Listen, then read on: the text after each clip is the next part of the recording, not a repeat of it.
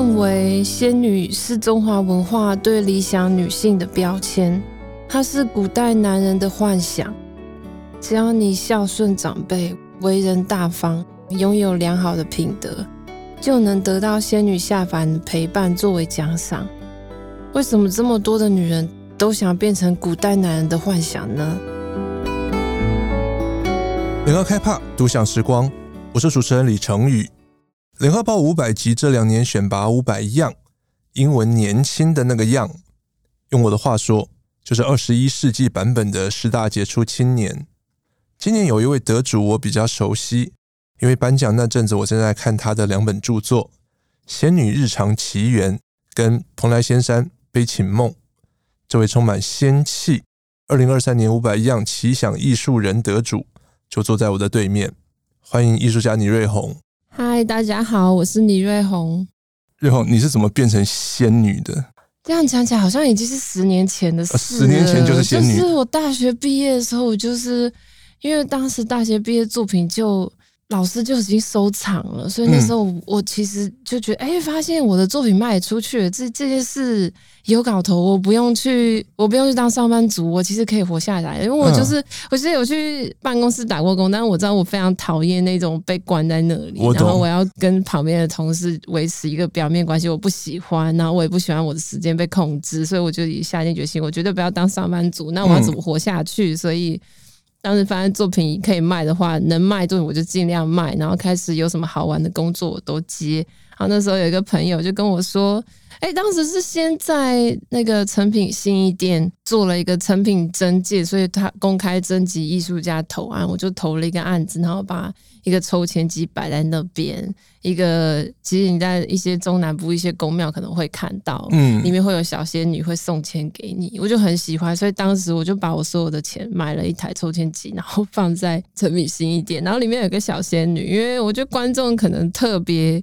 它里面那签太奇怪了，所以我觉得大家都开始就我就我那时候就说，如果你们找不到艺术家，你们可以去找那个仙女。所以他当时就我就把它视为是我的分身。结果后来我反而开始觉得我要认真的成为这个分身，因为有人就开始唤我仙女了。我就说，既然已经被叫仙女，你要认真看待大家给你的责任。然后刚好就那是那个台南鹿耳门天后宫有一个仙女选拔的海报。就是在网络上流传，我朋友说，你要不要去，然后我就报名了，然后我就去续了，然后我好像第七名吧，因为它是一个宝贝比赛，就选上仙女，弄了仙女这个名号，然后就开始。我当时就跟妈祖说，我想要当艺术家，然后我觉得我有仙女的头衔，我可能会混的比较好一点。就是我当时就有觉得，跟妈祖这么直白，但是我只跟他说我需要这个，对对对，不然之后我就可能会人生会比较顺一点。所以真的就是妈祖很幸运让我。有当仙女的机会，所以到后来我就去念研究所，然后其实我那时候考进去的的那个论文规划，我就是想要研究仙女，所以这其实是我大概二三二二二三岁的时候就已经在思考这件事情。可是我那时候概念还是非常模糊，我只是隐约的感觉到我在感觉仙女这个东西是什么，所以这这个过程其实我就是把它写成《仙女日常情缘》。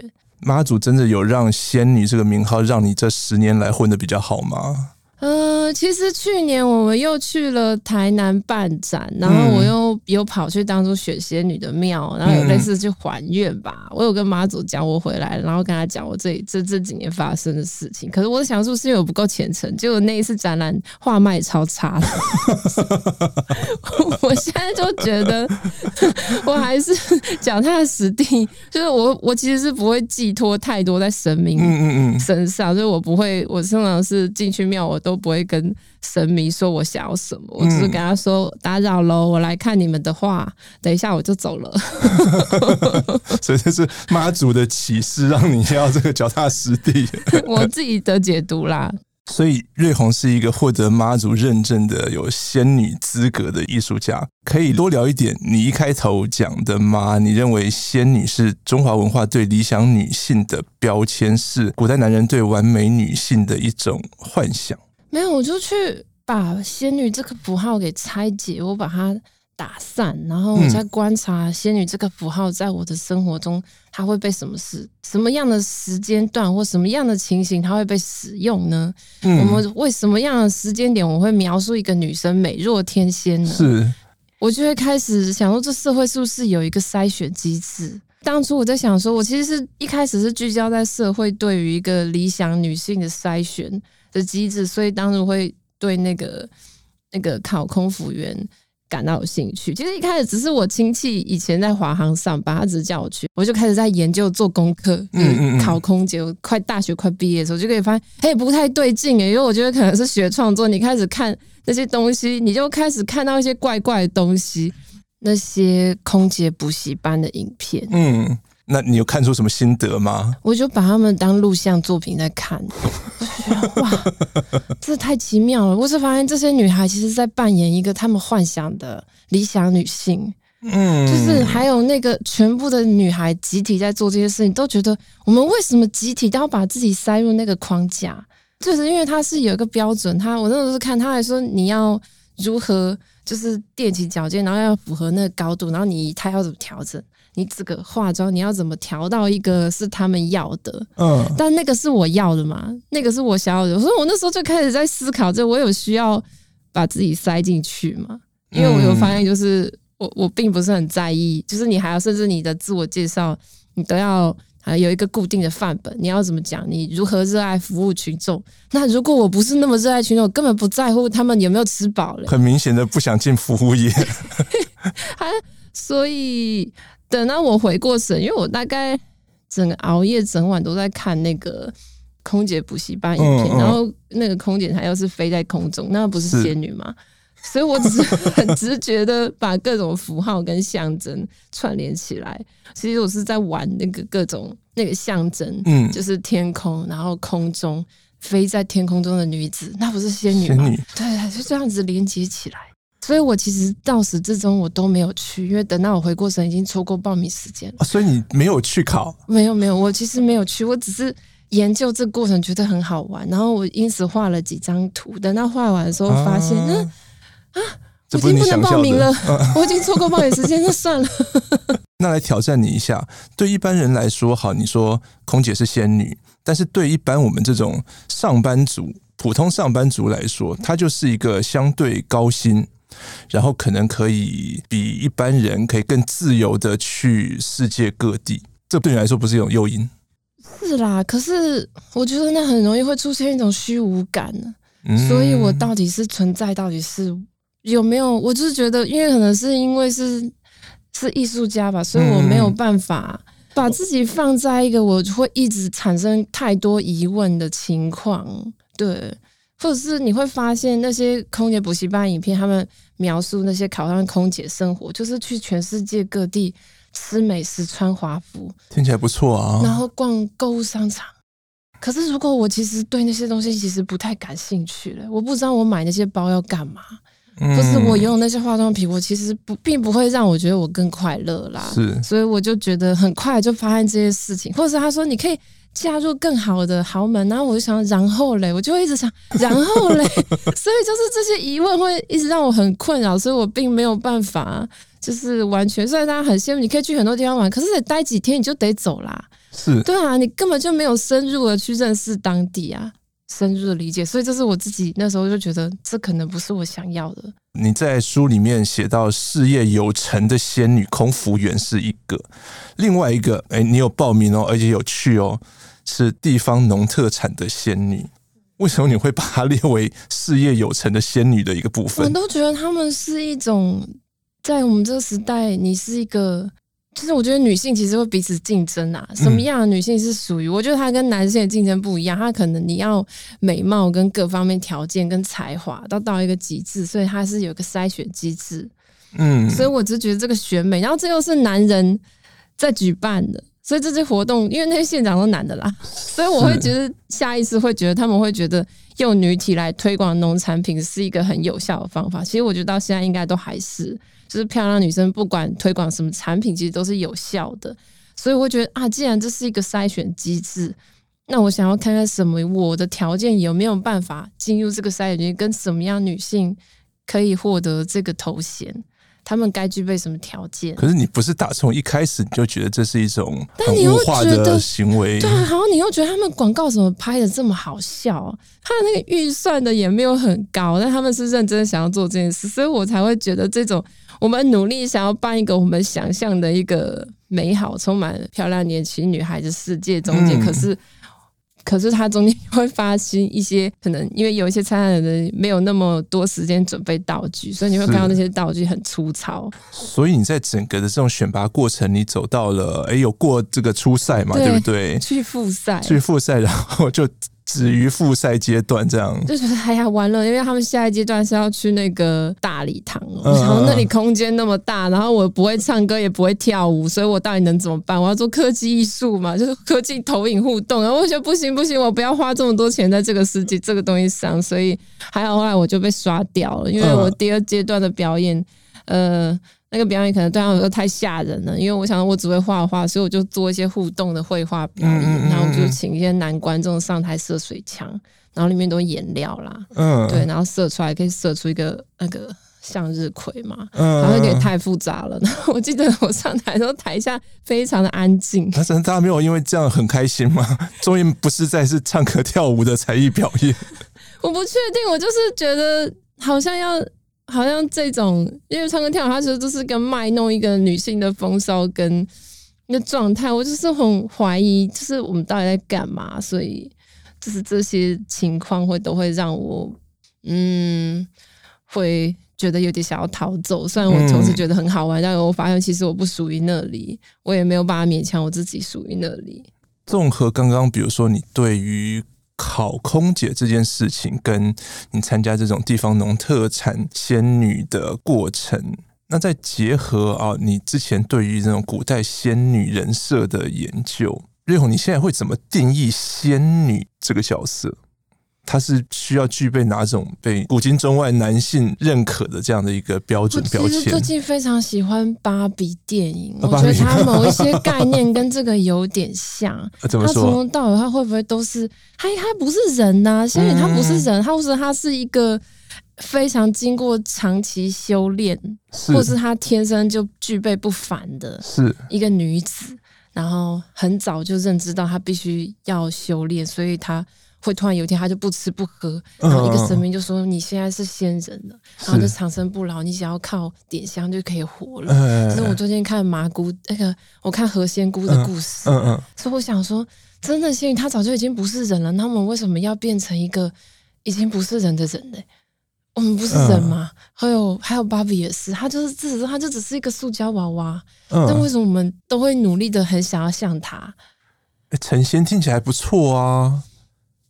可是蛮恐怖的，你就是一直 活着，然后你身边的人都会离开你，嗯，对，然后可以好像看起来是很自由，我也不确定，因为我没有，我没有想要呈现，呈现，所以我觉得他会不会是一个幻觉？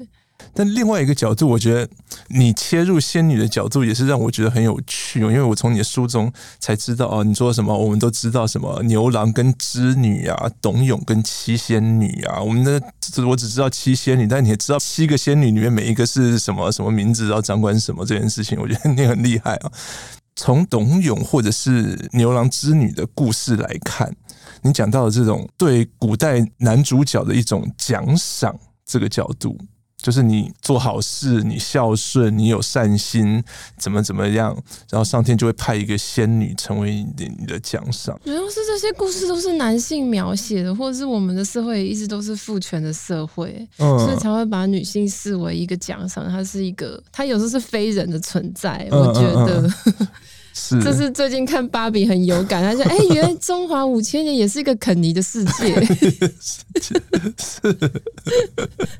还蛮有趣的。对啊，这个以前我们不太会想这个事情哦。这个书中自有颜如玉，这样子、啊、努力读书要求取功名，然后就会有。但是到这个时代，你就会发现不是这样，你如果你全心都投入在你那个你那个研究里，然后你没有你没有同时增进其他技能，嗯、就是已经不管用了。对、嗯、我真的发现，可能是因为我觉得这二十年来那个整个时代变化太快了，所以我觉得以前认为的那些理所当然，是到现在都会让人觉得怎么会这样？妈妈不是说我认真读书就会有女孩要嫁给我吗？怎么不是这样？好，那如果你不觉得仙女是一个成功女性的人设的话，那你觉得现代台湾社会成功的女性人设应该是什么？嗯，我觉得她还是是一个成功的人设，因为你看到那些成功人，他们之所以会被归纳成功，因为他们已经做出已经超越一般人可以。就是仙的等级这样，他可能在某一个领域，他已经达到某一个境界，或是他对于他自己的外在的那个维护，已经达到一个非一般人。但我也想说，也是要定义一下什么是一般人，就是一般人的程序可能只有到这样，然后大家可能要做多更多。所以我觉得他在这个时候，我觉得他更多是一个比较正面对于你这个地方，然后你对待自己的方式。嗯，已经超越了我们普通人可以达到的极限，但他同时有负面的，就是在讲说你不问世事啊，嗯，对你完全不在乎这个世界发生什么事，你好像活在另外一个时空，这是是另外一个。我觉得他正面跟贬义，还有时候会差的蛮大，而且而且他的他是很暧昧的界限，嗯，他贬义可能会是讲你是天真的，或者是哇哦，天真。啊，你是活在仙界吗？你都不知道我们人间疾苦吗？因为我也会被这样骂。啊，这是这是仙女特质的一部分。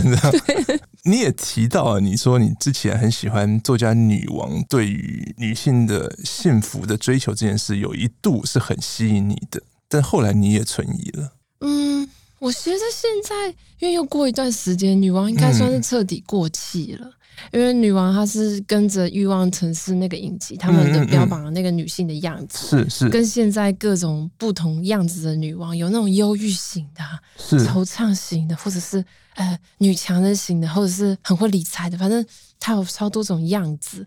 后来你对于这种追求幸福，你也开始怀疑？嗯，我只是觉得我们是不是都是很需要有一个人告诉我们该怎么做？嗯，所以我就觉得现在如果信仰已经没有像过去有那么强大的对我们实际生活有帮助，是不是我们直接找这些网红，他们就可以解答我们对人生的疑惑？跟这些网红他们所展示的那个生活，是不是一个我们生活的答案呢？那你的答案呢？哦，还目前还没有答案呢、啊。我现在只是 因为因为现在有一些养厂商会想要找我帮他们广告他们的香水，可是我就觉得。嗯这个香水，它对我人生有什么意义吗？我需要做这件事。对这种很物质的东西，你的那种艺术家性格就会跳出来排斥。有可能还有是收入太少，我没有那个本钱可以去享受这些物质的这些体验。艺术家一定要是那种很刻苦、很穷的吗？嗯，我觉得只是看每个人的那个。那个财务规划，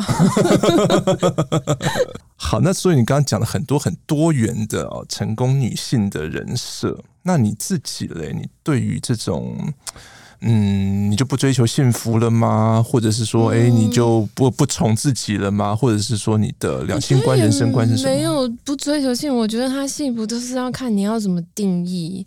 是物理上的幸福，还是精神上的幸福？嗯，还是一种觉得被完全接纳的幸福。像我其实觉得最近觉得我自己觉得蛮幸福的，因为 我这一直可能会卡在，常常会被外面的有一些声音，比如比较多的是来自艺术圈或者画廊圈的一些声音会干扰，然后我会很难过。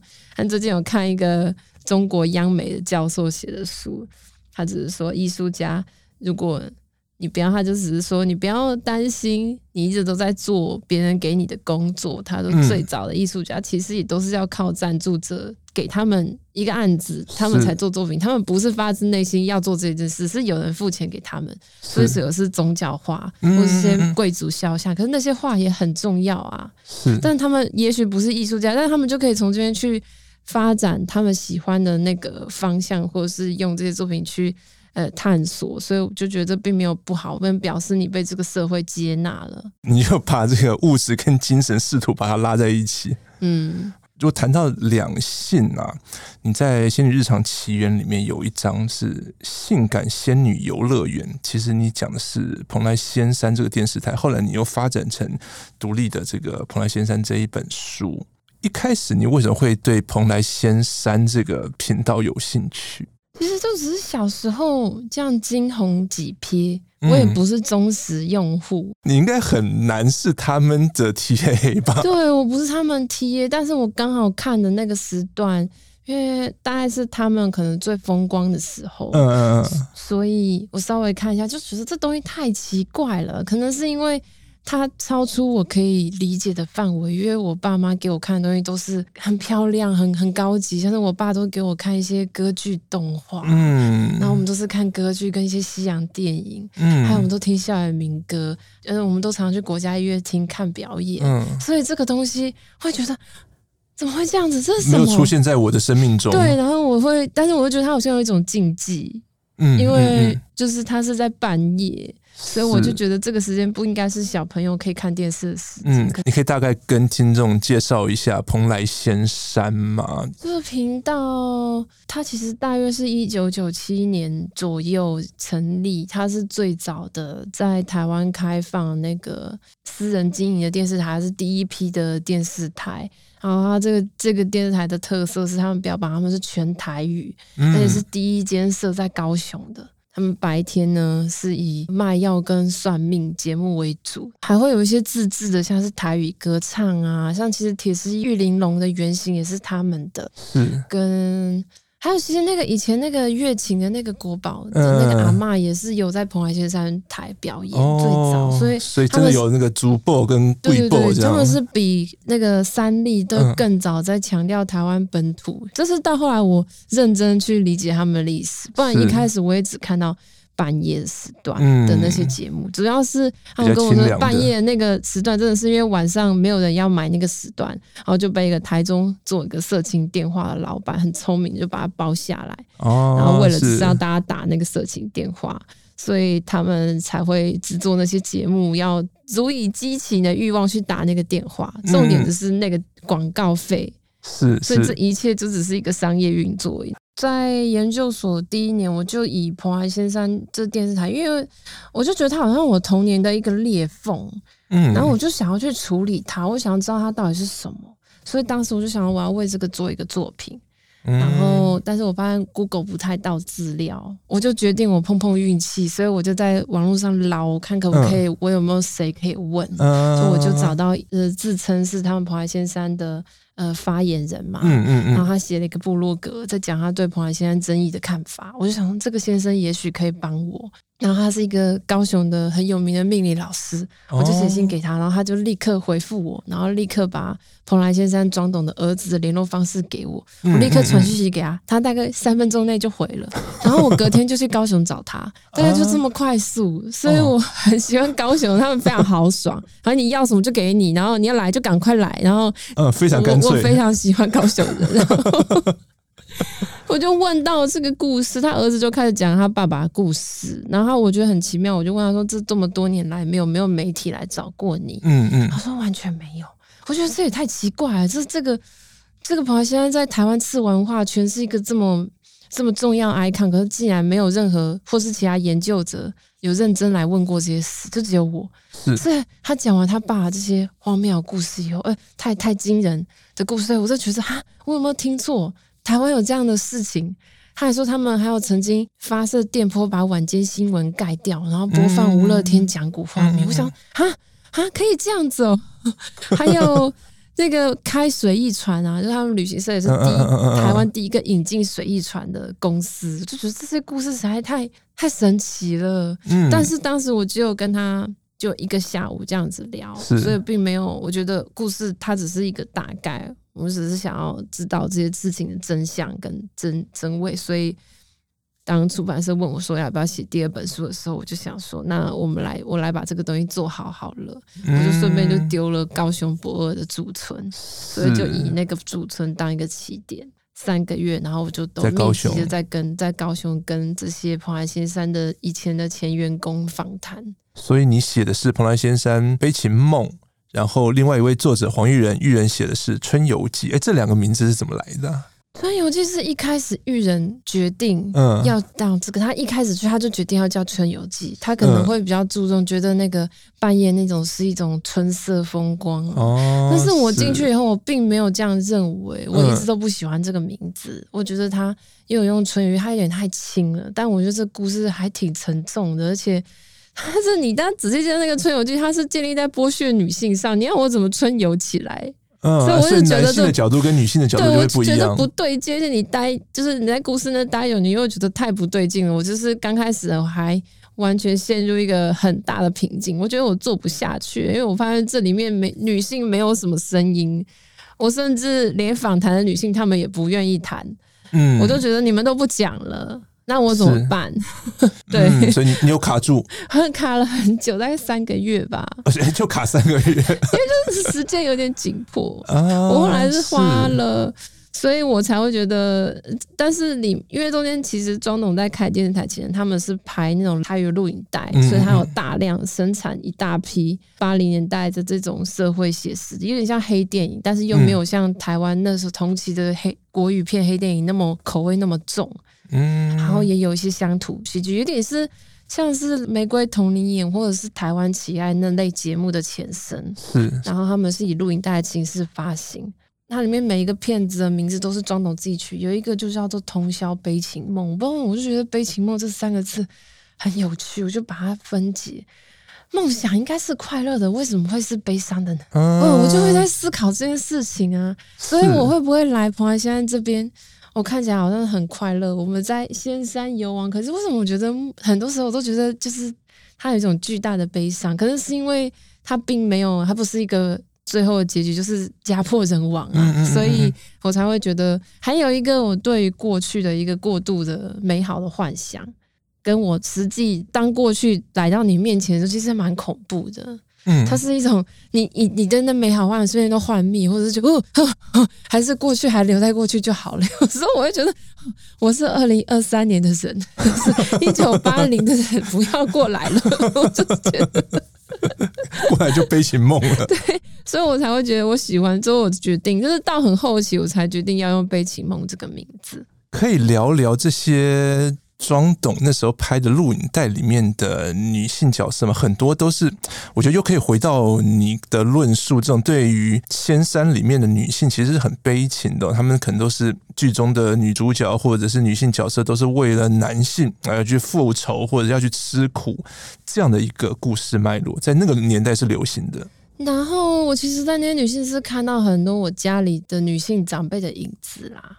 所以你中间会觉得有点难过，就觉得我我可以好像可以去同理他们，为什么他们现在会有一些明明老公就是糟糕成这样，他们为什么没有办法为自己或是努力的改变这个现状？嗯，或者是我就是想要去理解那个时代氛围是什么样的社会环境造成他们的思想会这样认为，他们的人生应该这样子。那你有解答吗？嗯、呃。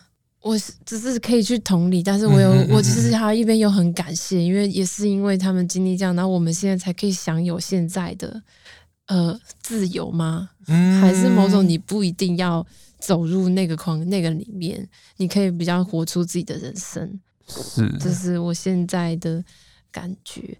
然后那些片子，现在大家上 YouTube 打庄天光频道就可以找到，都可以看得到。哦，是。然后那一阵子，因为我每天都在看那些片子，我其实已经很久没有，我就赶不上大家追剧，因为大家那个那阵子会一段时间都会讨论一个神剧什么什么，嗯嗯嗯然后完全没有跟大家不太一样，没有办法看，我就进入了那个蓬莱仙山的录影带的世界以后，我觉得世界慢了两倍速。哦，哎、欸，是。我再回去看 Netflix 那些，我就觉得有点太快了。然后那里面的台语其实很好听，嗯嗯嗯。所以我不知道是不是那个还有画质的关系，还有那种，因为它是一个非常久以前的片，所以会有一层滤镜。我会觉得我还挺享受我在这个遥远的时空，然后看一个过去，因为它里面还会记录，还比如说台北大概四十年前的街景。讨论八零年代都很多新电影，它跟新电影呈现的台湾样貌完全全不一样。嗯，是觉得很有趣。另外一个面貌的台湾哦，我是在看这个，还有那些女生的发型。那你觉得那个时候的流行跟现在最大的差别是什么？我有去高雄，那时候我去剪头发，我有问那边的阿姨说，为什么现在不流行那么蓬松的头发？她不是说是因为那个要强制戴安全帽，会把半屏山压坏，就对了，导也导致发型的整体的时尚都改变了。哦、对，因为你要把它戴安全帽，所以你不能吹那种头发，因为一压就坏了，所以就开始都会。所以我觉得后来慢慢的会朝向一个比较实用主义，或者是。更轻便的状态，我觉得，然后女生穿衣好像也没有那么讲究，就是没有像过去那么讲究了。你在《蓬莱仙山》里面也琢磨很多的另外一位女性是徐小丹，曾经有一段时间是在台湾算是政坛吗？作风很大胆、很前卫的一位人物。为什么你会对她感兴趣？刚开始就是我想要当艺术家，所以我想要看看台湾有没有什么呃以仙女为嗯。所以她是你定义的仙我的前辈。嗯，她因为她说她是天堂来的女人，那不是仙女嘛？哦、是是所以所以，然后我又发现是偶然在找资料发现她，我要想说哇，哎，以前有一个这么辣的女生去选立委，这段历史好像没有特别在现在没有被再拿起来了。嗯、然后而且她的穿衣品味比现在很多女的政治人物还好看。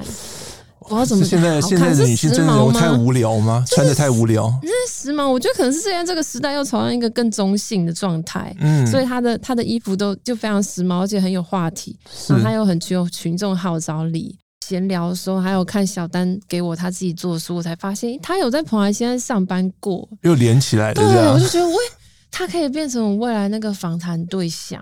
所以就这样串起来了。嗯，结果才发现，哇，原来他的事迹。那个裸体婚礼是彭海现在帮他办的，哦、就是觉得，所以觉得这太有趣了。那你跟玉人两位花了这么大的力气，在记录或保存蓬莱仙山这个台湾电影史上非常特殊的一段哦，因为你刚刚也有说到，哎，你问他们，哎，会不会有研究者啊，或者是媒体啊，很好奇他们的历史、他们的故事，其实是没有的。你们想要保存这一段，或你们记录或评论这一段历史，然后甚至出版成著作，想要告诉一般读者或台湾社会什么？让他们也有一个历史定位吧。跟曾经他们也存在过，在在台北之外，还有这样子一群有趣的人，在同一个时间点，就是搭上台湾的这些各种经济奇迹的时间，然后做了这一些奇怪有趣的电影，还有做这些这么前卫的节目，现在都已经完全没有了。还有当时被那个全裸监督，那个那个 AV 帝王那个影集影响，所以就觉得台湾也有一个这样子的人物，我们觉得很有趣。我们觉得很棒，我们觉得应该要被记录下来。我觉得这其实是我发现的啦。我觉得很重要的是，因为在台语台语片电影史上，八零年代好像是一个比较消弭跟就是真空就消失的状态，就是那些演员去哪了？嗯，那些演艺工作者去哪了？因为已经环境已经不允许台语片在主流的呃放映跟电视上出现以后，这批人去哪？然后朋友现在给我一个答案，就是哦。他们都是被庄董找去自己拍一些很土炮的电影了，哦，对，都是他是用原来那一批台语演员，嗯嗯嗯，就发现工作人员就发现这一个。你在书里面用生猛跟所谓坏品味，好，这也是加一个引号来形容蓬莱仙山，为什么？生猛应该是当时不流行政治正确啊，嗯，对，然后那个时代就刚。在解严前后，我觉得还有一很多的呃，然后也没有注重环保，还有一切的社会规则都还在，大家都还在草莽阶段，草莽就是还没有还很多还没有明确的规章，所以好像你要做什么都可以，而且又是经济情况又非常好，就是充满好像无限可能。诶，然后还有那时候的，我就看那时候的政治活动也很好玩，所以。我才会觉得用生猛来形容，应该是就是相对于现在，嗯嗯嗯，现在你稍微一点就不行，你就被骂爆，是，对，然后或者是你很容易就被大家就空有疯狂攻击你，你不能这样做，所以你觉得这是个伪善的社会吗？我觉得也不是伪善，我们是我们要可能是更注重更公平，跟每个人的权益有没有受损吧。那这样不生猛了。同时，可是也没办法，因为你也回不去了。然后我觉得社会资就是整体的社会资源还有气候变迁，我觉得全部都有影响，大家会越来越保守。是、嗯，这好像也是，是也是没有办法。然后还有那个网络社群啊，嗯嗯你都太多的注意力都在集中在。创造那个虚幻的世界以后，当你就对现实生活又不会太多的关注了。嗯，对，我是觉得是这样子。那你会有点遗憾自己没有身处在那个生猛的年代吗？嗯，我也不确定。我是觉得那边那时候好像比较好玩，可是 还有各个，我觉得连文学或艺术领域都是，因为它是一个，你都还有没有明确规范。或是你明确要怎么样可以拿到资源的，所以大家会用各种想尽各种办法去落去去获取那些资源，所以我觉得其实还蛮有趣。现在你好像一切，我觉得连在创作方面，你好像一切都已经被。规训了，就是你知道你要做这个，那、嗯嗯、那你就是一年有三期补助，你就拿选一期想要写，所以你也被驯化了吗？也没办法，因为我我要活下去啊。对，如果我不玩这个这个规则，那我要我要做什么？就是你就发现，然后或者是这个整个世界都这样，我就到别的世界其他国家的艺术家，他们也是在跟我说，他们也是今年没抢到补助，很难过。我想哇，原来大家烦恼都一样。那我们再来谈谈品味这个部分。你在蓬莱仙山悲情梦的导读里面，你在讨论品味这件事情，然后你用的标题叫做“台湾坏品味跟他们的产地”。当然，如果从政府法令跟这种社会道德价值的角度，蓬莱仙山好像真的有是所谓的坏品味。他们很坏，就是超坏。从另外一个角度讲。像你刚刚讲的，你在你的原生家庭里面，你的娱乐可能是去国家音乐厅听歌剧，各大美术展馆看美术展，对，嗯，博物馆这样。那相对于蓬莱仙山，当然这很政治不正确的讲哦，这样的品味就有高下之分。你怎么看这件事情啊？坏品味。但是你又觉得它很生猛，我觉得这，我觉得我其实还要做蓬莱仙山另外一个主因，是因为近几年可能大家都在找台湾主体性吧，所以非常多各个领域的可能都会在拍一些广告，台湾的路边招牌啊，或是这种槟榔摊，或是这种台式派对啊，这是一大堆。然后我都觉得那是一个非常表面的，就是我们也许我们只是借了一个电子花车。来到那边，我们看起来好像是一个台湾的感觉哦，这就是台湾，嗯。是，但是我就觉得好像没有人清楚的去去论述跟梳理这些东西的来源跟他们的发展的过程。我们就直接很粗暴的拿这些呃，像是什么台客这些东西的符号就贴上去，嗯嗯嗯，好像我们现在就是爱台湾，是我们就是应该拥抱。但是我就觉得我们应该要去看一下这些东西是怎么被制造出来的。所以我觉得蓬莱仙山它作为一个，因为它以前是一个媒体平台嘛，所以它也是散播，它用这种影像，然后有点影像，然后来呃教育某个他的观他的乐听人，这个东西是是美的。所以我就觉得，那蓬莱仙山作为一个曾经是一个这种品味的一个传播单位，他们是怎么思考他们的节目，跟怎么设计那些成色，还有那些呃他们的美学是如何建构的？嗯，我是好奇的是这个，所以你就试图在呃现在很多的这种所谓台湾意象的标签之下，你挖得更深去探究本源应该是什么？对，而且也不是只是一篇什么一个杂志的一篇报道，我就觉得如果能够更全面，我甚至可以跟呃、欸、当初的设计者相处，我们多一点接触，然后多聊天，或者是我看他这个人，我也许就可以知道。他们这个一切，他们蓬莱仙山的美学是怎么样被建立出来的？那你有什么发现或归纳吗？蓬莱美学，我觉得他以前他，我只是有发现他们这个东西的根源是因为真的预算不够，所以 我们也不是想要，我们也是想要把，是大家的动力来源，对，我们是也不也是想要把事情，但是我们钱就这么少，所以就去小北百货能找到东西就拼凑一下就上了。或者是一些回收的光碟片，然后就当那个摄影棚后面的布景，就在那边闪，就看起来很时髦。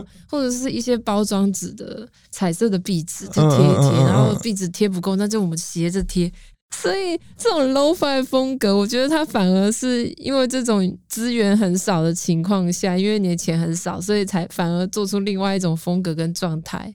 它主要它的受众也不是那群精致习习惯精致艺术文化的那群人，所以他一开始的设定的群众目标客群就不是我啦。嗯，那我就刻意去看，才会觉得。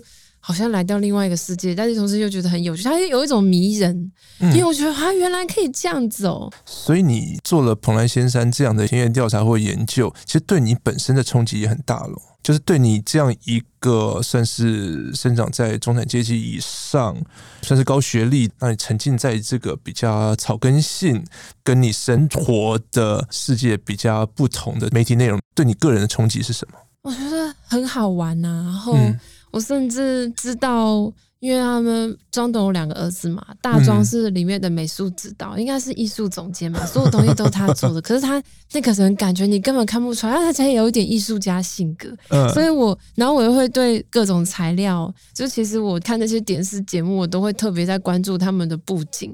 是用什么材料？因为我就是对材料有点敏感，所以我会看得出来他用什么东西做，然后那东西大概多少钱，然后这整个大概花了多少，我都会 大概可以看得出来。所以我就会问他说：“嘿，你这边为什么会想要这样做？”我就会问他一些布景，他就很开心，他就会跟我分享他们当时怎么做出那些效果。譬如说，他们有一个辣妹跳舞，就是四个辣妹在那边跳舞，那个棚真的其实看起来有点可怜，它就是一个。壁纸就是贴，因为壁纸它这个花色那款是不够，所以它就是只能贴三块。然后这边再办一个 disco 灯，然后旁边再摆两盆假花，然后还有一个那个塑胶罗马柱雕像，就是这样。然后让三个辣妹在里面跳舞。对于这种布景媒材呀，我知道你的艺术创作很多都是，比如说画在一些不是画纸的东西上，对不对？你都画在哪里？那是早期。我其实有点微微的是想要，嗯，反抗我当时，因为我不想要去工作室，我不想要去学，就是我们系上的那个工作，我不想要看到其他人，所以我就关在我房间，然后我就是剪，我就想画画。但是因为我我其实念的我不是我的主修不是绘画，嗯、但是我那时候想画画，所以我就是剪我那时候在宿舍可以得到的纸，就是那些。饼干包装盒，饼干包装盒。但是最近我已经我已经很好多年没有再用包装盒了，因为还我现在不用，还有是一个因为是台湾太潮湿了，那个东西放几年它会发霉，所以我现在没有在用。还有它太小了，我觉得它已经没有办法容纳我现在的创作的。对对对，就是当时只是一个，然后我就觉得我画的东西都是一些很垃圾的破事啊，所以他们画在垃圾上刚刚好，它不是太重要的事，它只是我的一些小烦恼。有人形容你是很腔很闹的艺术家，刚刚也你也讲，有人觉得你很闲，但是从你的一些文字书写里面知道，其实你有一些蛮深的想法想要表达，想要传递哦。你觉得这种腔、这种闹、这种闲？是你要获得大众关注的一种手段吗？嗯，我不是，我不是很在意耶，因为我觉得如果你真的完全锵的话，嗯，你要怎么样思考这么多的工作量跟排那个时间，还有在交期内交，嗯，所以那也许只是一个我的表演性格，就是当时在真正在工作的时候，就是很专注的在做那件事。然后我觉得那也不是看，我只是觉得大家平常是，我觉得你们才不正常。我们才不正常。对啊，我只是觉得这世界都这样，你们都没有看到吗？我只是觉得我可能是我看到了这个世界的荒谬跟让我觉得很诡异的地方，可是大家怎么都没有看到？大家都正常的去考空姐啊，正常的去当上班族、当社畜啊。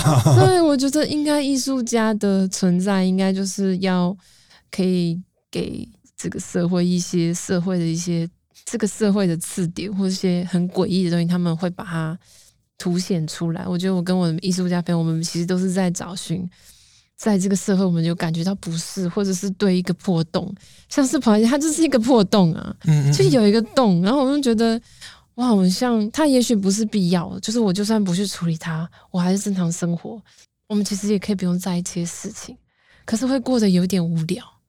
所以我就觉得，应该是所有的艺术家都会被形容很强，但是我觉得那个也不是，这只是一个这是一个我们被社会被规范的，呃，被被归纳一个角色吧。可能就是的存在，就是要让把大家找出一个社会，这这个我们活在这个世界上，我们到底在干嘛？你在五百一样的颁奖典礼上面说，你担心自己不是那么纯粹的艺术家。在你们艺术领域来讲，这种纯，或者是我们讲说，哎。艺术家的正途应该是什么？我认为正途的艺术家应该不会上这么多 podcast 啊！对不起，我错了，这是我自己理解，我耽误了你的正途。他们应该要好好的在工作室好好工作，然后认真的在做他们的各种计划。是，然后画廊给他们的时间点，他们应该都要交出一个固定的量。嗯，就他们应该不要花那么多时间在做这些有的没有外物很多这样，外物应该少一点。然后，所以我一直都对。这件事情，就是我常会去看很多我喜欢的艺术家朋友的展览，嗯、我都超级羡慕的。那你觉得仙女或蓬莱仙山这样的一个记录或书写，不算是艺术家的正途吗？它算是，但是它是属于一个，我觉得它是快速传播，但是对于一个艺术市场，嗯，我说我要找，我就是，其实就是关键是我自己要走哪一个方面的艺术家，因为艺术家他有非常多的面向。